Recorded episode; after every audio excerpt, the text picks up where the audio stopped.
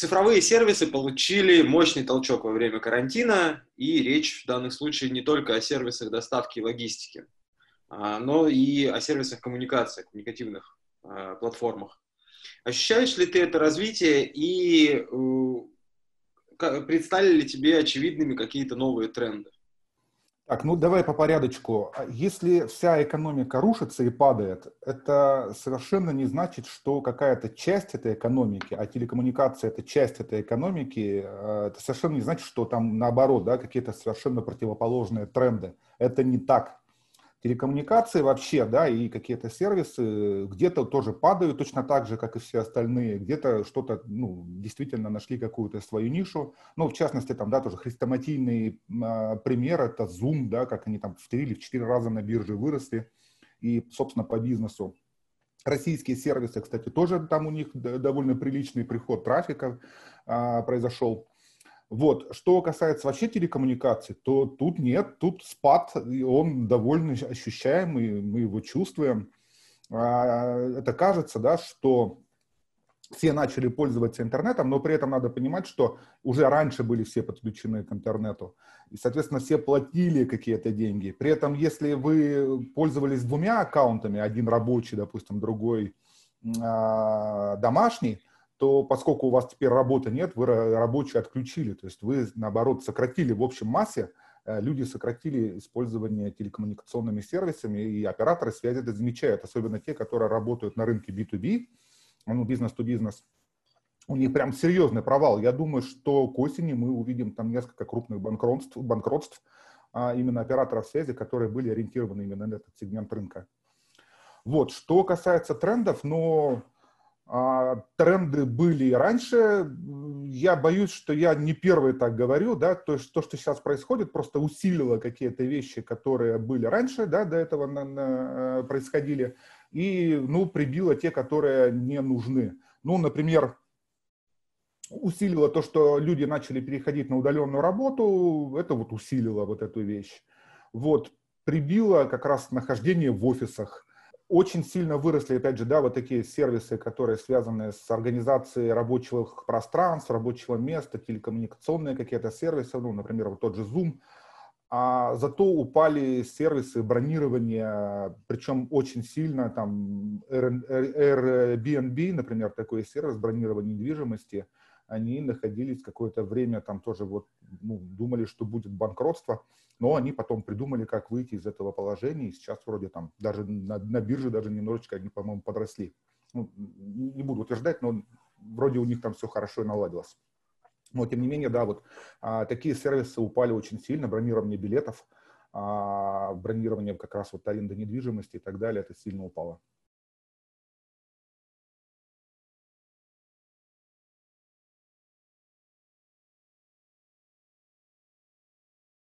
Что касается государственных платформ и конкретно нашей страны, наш э, отечественный случай, портал госуслуги, кажется, кажется, что он неплохо справился с задачей прямых выплат. Мы не будем обсуждать сейчас их размеры и принцип, по которому они выплачивались. Но вот э, эксперты как раз большинство своих опасений связывали с тем, что система не справится с этим процессом. Но как будто бы, да, вот все, все, все, все случилось. Можно ли говорить об успехах цифрового правительства в России в этом контексте и конкретно в случае портала госуслуг? Ну, во-первых, госуслуги все же упал, как обещали эксперты. Ну, то есть натурально. Он э, не работал довольно таки много э, времени. Ну, можно тоже это все отследить, сколько времени он не работал. Он и раньше-то очень плохо работал. А особенно, ну, как бы тоже люди, которые как бы связаны с этим сервисом, знают, что там uptime, то есть это время, которое он находится в режиме, ну, как бы постоянной готовности, у портала госуслуги составляет там примерно 70-75% всего-навсего. То есть там он на ночь отключается, там бывает у него такое. И здесь произошло примерно то же самое, когда было объявлено о том, что череду госуслуги будут э, выплачивать, как бы, ну, надо подавать заявление через госуслуги на выплату вот этих э, денег – то портал госуслуги упал по всей стране. Это так. Вот. Потом восстановился, ну, за счет того, что просто разнесли, видимо, обслуживание, добавили каких-то мощностей, все-таки, ну, начали что-то делать, шевелиться. Вот. Поэтому каких-то успехов, прям таких вот грандиозных, я, наверное, это, это не, нельзя сказать, что это успех и как бы вин такой, да. На самом деле э, ситуация ровно противоположная. По поводу а, успехов а, цифрового правительства.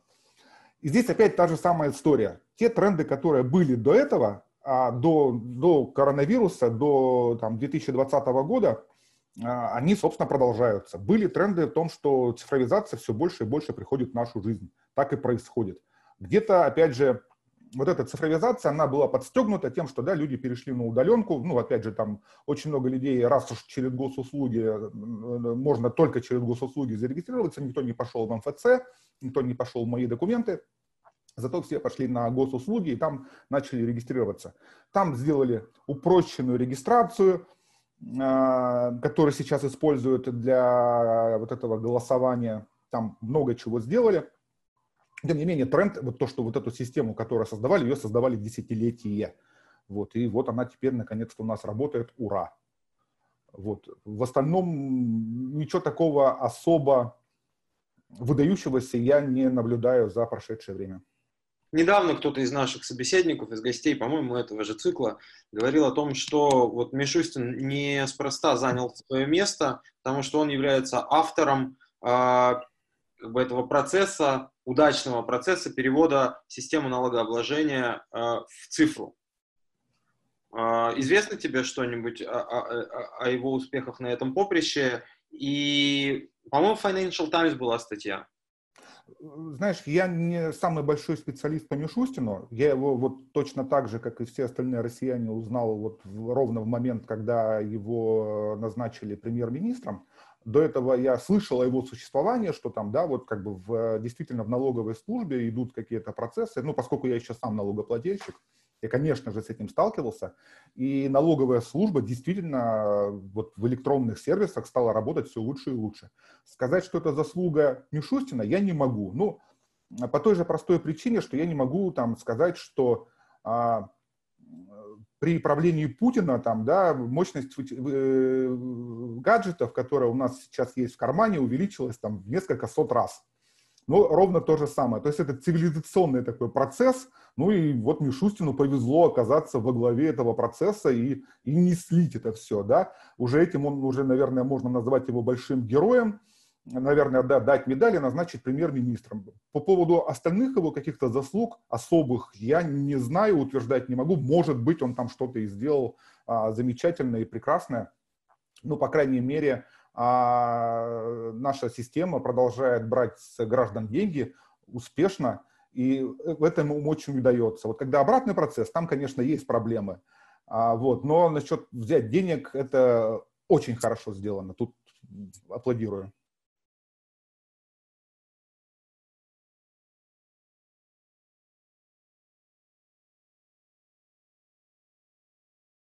Спасибо за расстановку акцентов.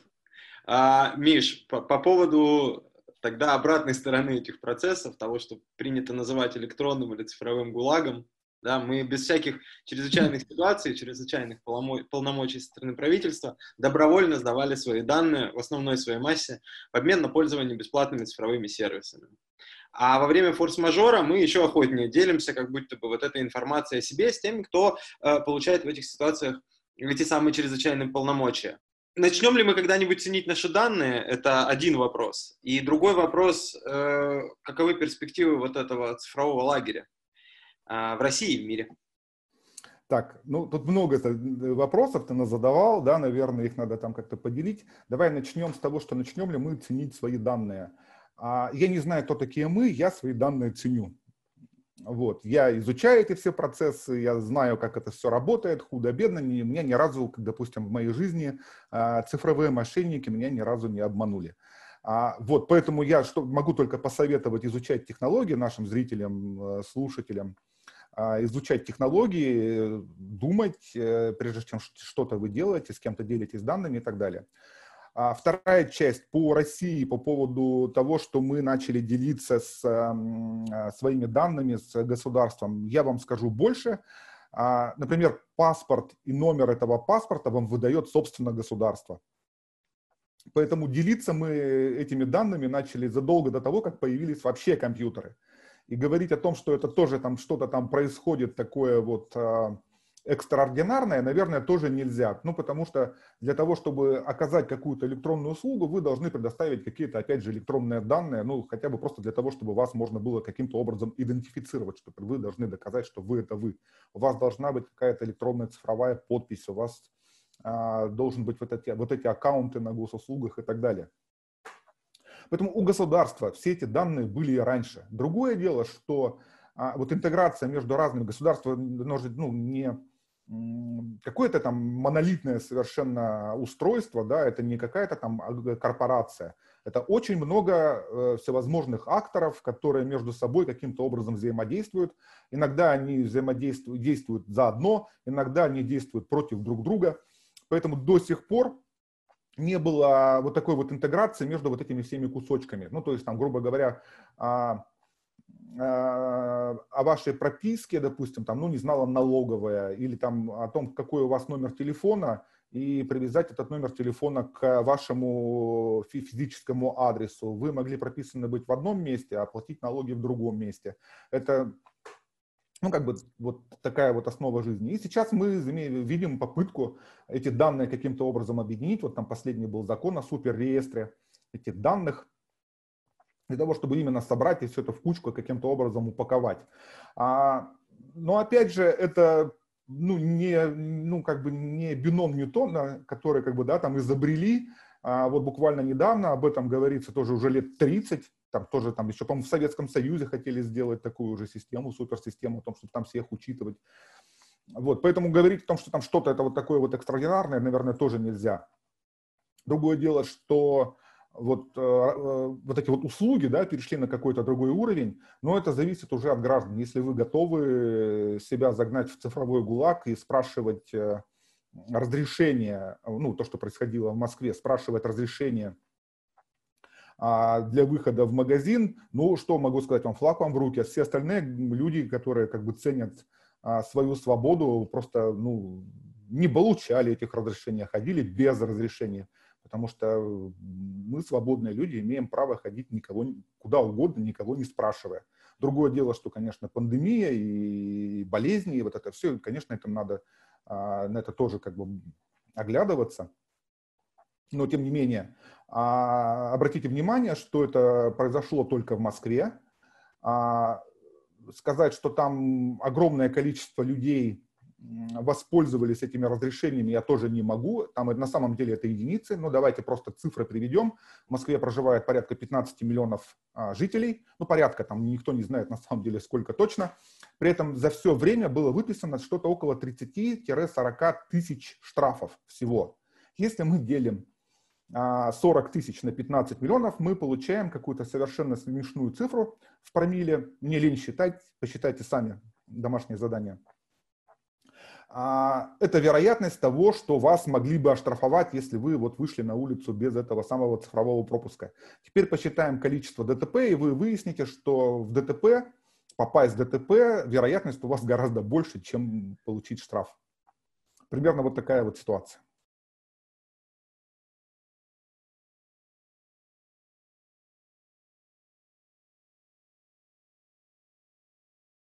И тем не менее, несмотря на вот эту идею создать некий суперпрофайл и большую базу, Департамент информационных технологий э, все той же Москвы заявил, что полученные персональные данные для цифровых пропусков в столице будут уничтожены в, скор в скором времени в соответствии с федеральным законодательством. А что в данном случае значит уничтожены и какова вероятность того, что до этого эти данные не будут переданы третьим лицам? А вот тут еще один на самом деле тренд, который стал очень заметный, тоже, ну, тоже не во время пандемии, а он гораздо раньше стал заметен, но вот во время пандемии он как бы проснулся, что называется, проявился так эм, выпукло, наверное, так стал заметен. А этот тренд называется наплевательское отношение вообще каким-то законам. А никто не читает законы, никто их не исполняет а те законы, которые пишутся, они неисполнимые. Ну, там вспомнить там закон Яровой, какой там еще был, о сормах и так далее. То есть э, строгость этих законов, она там традиционно а, нивелировалось тем, что их не обязательно исполнять. Собственно, здесь то же самое происходит. Есть закон о персональных данных, в которых, к слову, не сказано ничего про, по, по поводу удаления этих данных, но вот э, ДИТ говорит, что он эти данные будет, тем не менее, удалять. Верим ли мы ДИТ? Нет. А, ну, то есть вопрос доверия, как они будут удалять, да, и как они это докажут, что они это удалили. Ну, не знаю, будут давить э, жесткие диски трактором, как гусей в свое время давили. Ну, это смешно, потому что диск он может положить туда любой. Пустят ли они экспертов, э, допустят ли они экспертов, которые проверят а, о том, что ДИТ а, удалил эти действительно эти данные? Нет, не допустит, потому что эксперты придут и увидят, что какой у них там бардак и, разумеется, увидят, как бы, да, и расскажут все, всему, всему миру о том, что там у них действительно бардак и непрофессионализм. О том, что у них непрофессионализм и бардак, мы уже тоже видели по вот этому э, приложению, которое они там выкатывали в срочном порядке, по тем а, сервисам, которые они там на коленке пытались э, все эти там три месяца создать а про это целеполагание, которое вот, ну, зачем нужно разрешение человеку, который так никуда не хотел выходить, и многое, многое другое. То есть вот, вот этот тренд, да, о том, что, ну, вот есть законы, их а, а, можно не исполнять, а, он вот как бы проявился, и тут жирную точку у нас буквально недавно поставили, это вот тот самый случай с Телеграмом, когда а, Роскомнадзор договорился с Генпрокуратурой о том, что они перестанут блокировать Телеграм хотя на это есть решение суда. Ну, то есть решение суда, оно как бы обязательно к исполнению, но если хочется, то его можно не исполнять. Суд с этим соглашается. Ну, наверное, здесь будет точно так же. И весь вопрос как бы стоит в доверии именно вот к, к тем институтам, которые были созданы в последнее время. Ну, в частности, ГИД, а, конечно же, никакого доверия у граждан а, нет. А те, у кого есть, ну, им наплевать, удалят им данные, их данные или не удалят.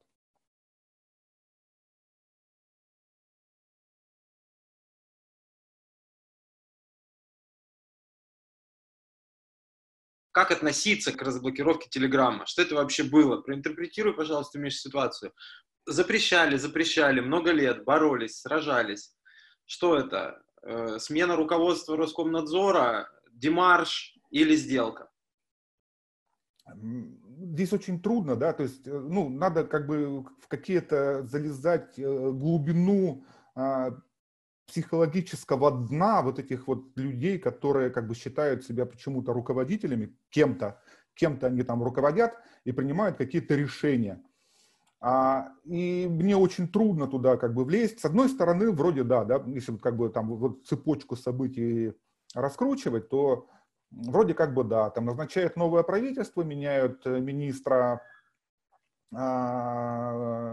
связи и информационных технологий, за ним меняют э, э, неубиваемого господина Жарова, а, приходит вроде как бы новый человек, тут еще вот это все как бы накладывается, и он вроде как бы ведет какую-то другую политику. А по поводу договорились они, не договорились, я понятия не имею, но мне просто кажется, что кто-то, ну вот возможно вот это новое руководство пришли, увидели вот тот бардак, который был натворен, натворил предыдущий руководитель и попытался хотя бы каким-то образом исправить те ошибки. Ну, потому что там, правда, там почти миллион IP-адресов э, в реестре, оборудование тормозит, все рад, как бы там вмешают э, работе там совершенно непричастных сервисов. Операторы связи постоянно находятся в напряжении о том, что там что-то там проходит. Закон, который принят о штрафе, о штрафе вот этих операторов связи, его исполнить нельзя, потому что как бы блокировали, блокировали, но это же не оператор связи виноват в том, что Telegram а, научился обходить эти блокировки. И вроде как бы их и наказать надо, чтобы они там взяли и думали. С другой стороны, требовать а, наличия там, да, а, специалистов, которые смогут заблокировать, а, ну, действительно гениальное как бы решение, которое там было применено вот этим мессенджером, тоже, наверное, нельзя. Ну, мы можем это сделать. Ну, вот мне кажется, что это вот как раз вот то, то слово, да, которое Воланд спрашивал у поэта бездомного, да, вот спроси у доктора, что это, что это за диагноз, когда будешь у него. Шизофрения, в смысле.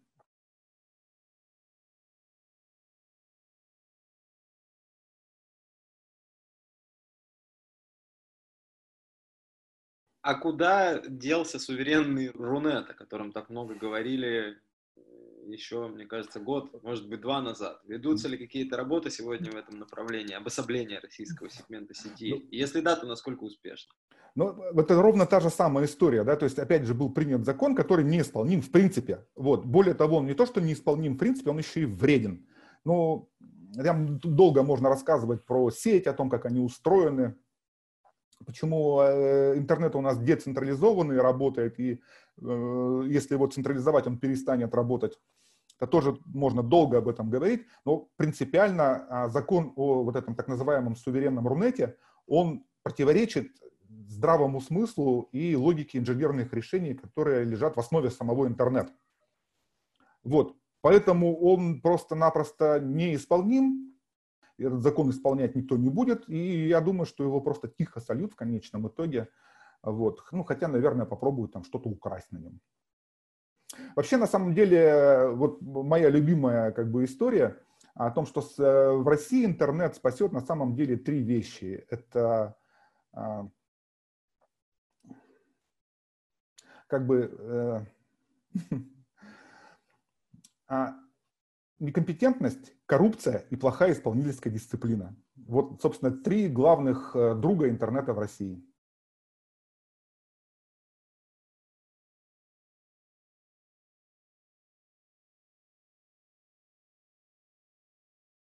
Хрестоматийным примером использования больших данных для прогнозирования разного рода ситуаций является случай Google Flu Trends, сервиса, сейчас уже закрытого, который замечал эпидемии гриппа быстрее медиков. Э, все апологеты Big Data об этом говорят. Анализируя статистику запросов в поисковой системе, Google понимал, где, где есть очаг. Почему всемогущий э, Big Data не помогла предсказать или хотя бы минимизировать последствия пандемии? Или, или минимизировать помогла все-таки? Опять же, ну, сложный вопрос, да, он очень слишком такой специальный. Я попробую ответить на него, э, и ответ, ну, он, наверное, достаточно простой, да. А если у вас есть инструмент для закручивания гаек на 13, то, наверное, им удобно закручивать гайки на 13. Вот, как только у вас появляется там гайка нестандартного размера, вот этот инструмент работать перестает. Ну, собственно, что и произошло. Это но все хороший... говорили про Data как про разводной ключ, скорее. Ну, она работает, но тем не менее, ну, как, как...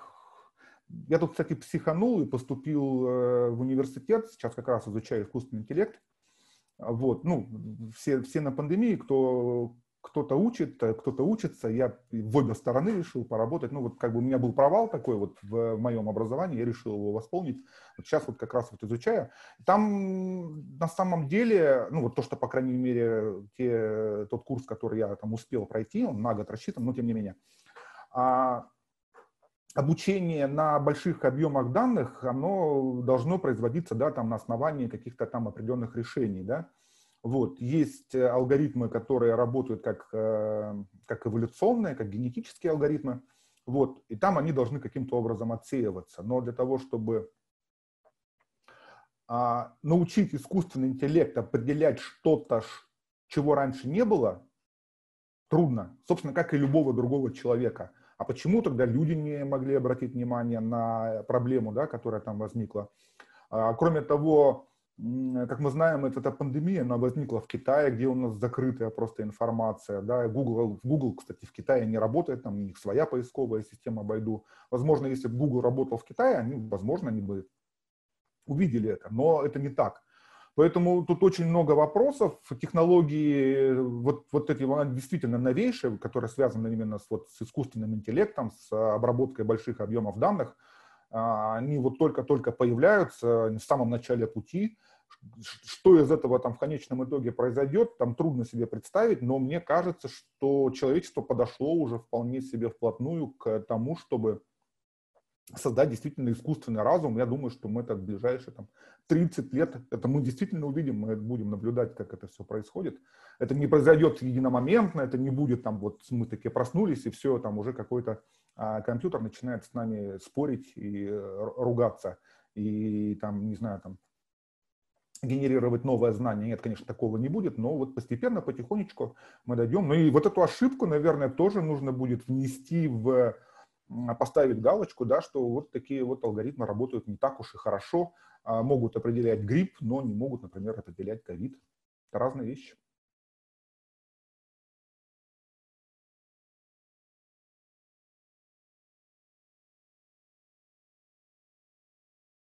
Каким, на твой взгляд, может быть худший сценарий развития цифровизации в России и в мире после пандемии? Наихудшим сценарием, наверное, будет являться то, что страны начнут как бы отключаться от глобального интернета. Ну, это вот наихудший сценарий, да, то есть там, не знаю, а кто-то решит, что интернет мешает э, там развитию собственного, там, не знаю, собственной страны, собственного суверенитета, а, и отключится от глобальной, ну, как, как это происходит, там, я не знаю, с, с Северной Кореей, не знаю, Иран там пытается обособиться, Россия, кстати, да, вот с этим суверенным интернетом. Вот это, наверное, будет наихудший сценарий, потому что все-таки интернет – это глобальная сеть, очень важен обмен а, идеями, обмен данными, обмен там сервисами и так далее, а, именно в глобальном масштабе, да, вот. И если какое-то государство будет обособляться, собственно, да, вот, вот приведение в, в исполнение вот этого приговора в виде суверенного Рунета, а, вот это, наверное, наихудший будет э, сценарий. А, как-то там попытаться провернуть э, фарш назад, там, не знаю, впитать обратно зубную пасту в тюбик, уже, наверное, будет невозможно. А сам по себе интернет это настолько устойчивая штука, что каким-то образом запретить ее или там закрыть, это будет очень трудно и очень тяжело. Но вот именно вот в культурном плане, да, вот не, даже не в технологическом, а именно в культурном плане, вот запрещение обмена информацией с другими сегментами сети, а, с другими культурами, вот это будет наихудший, на мой взгляд, сценарий. А остальные, там, не знаю, там глобальные катастрофы, ну, тогда интернет будет последним, о, чё, о чем вы будете думать Хотя, может быть, и нет. Может быть, он, кстати, останется даже в случае там, глобальной катастрофы какой-то, а глобальный интернет вполне себе может выжить и остаться а, доступным и работа, работоспособным. Поэтому очень не хочется думать о плохих сценариях. Давайте подумаем лучше о хороших.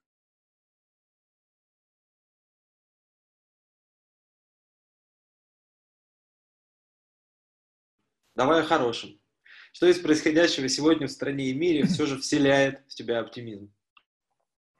Ну, оптимизм вселяет то, что, во-первых, технологии продолжают развиваться, несмотря ни на что. В том числе там и на каких-то уровнях там буквально там в научных э, прорывах каких-то, и в том числе и какие-то там, не знаю, культурные бизнес-приложения несмотря на то, что вот происходит сейчас, э, то, что болезнь вот эта как бы гуляет по планете, а, интернет продолжает развиваться, он каким-то образом меняется, адаптируется под э, сложившуюся ситуацию, но тем не менее там внедряют 5G, очень много интересного происходит там вот в разработке именно вот э, сетей уже пятого поколения. А, запускается, Элон Маск запускает там свои вот эти спутники, это очень круто, Starlink, потому что это, я думаю, что это будет уже там сеть шестого поколения, которая уже будет через космос, она будет доступна глобально, действительно глобально везде. А, вот эти вещи происходят. А, там какие-то новые вещи появляются с источниками питания, там новые батарейки, там слышал, я там не очень уже специалист, там уже вот на уровне там каких-то там а, молекулярных взаимоотношений, даже, по-моему, там еще, еще даже глубже это все. Но вот, вот-вот мы получим батарейку, которая там будет очень энергоемкой, и наши телефоны перестанут работать одни сутки, а будут работать там буквально на одной зарядке там неделями, а то и месяцами. Вот скоро мы это уже получим. Это будет очень круто, потому что там появятся электромобили, какие-то киберфизические системы, а, вот такие вещи. Вот это вселяет оптимизм, то, что все продолжает развиваться, несмотря на то, что происходит, на то, что люди умирают, хотя их, их-то умирает не так много, как, допустим, это было ровно сто лет назад во время пандемии испанки. А, то есть даже с этим справляемся. Поэтому я считаю, что все будет хорошо, даже не сомневайтесь. И несмотря на то, что есть люди, которым происходящее не нравится, ну просто у них меняется образ жизни, а, их можно понять, вот. Но я могу им посоветовать просто, ну, займитесь собой, ну, не трогайте нас, э, мы сами справимся со своим собственным развитием.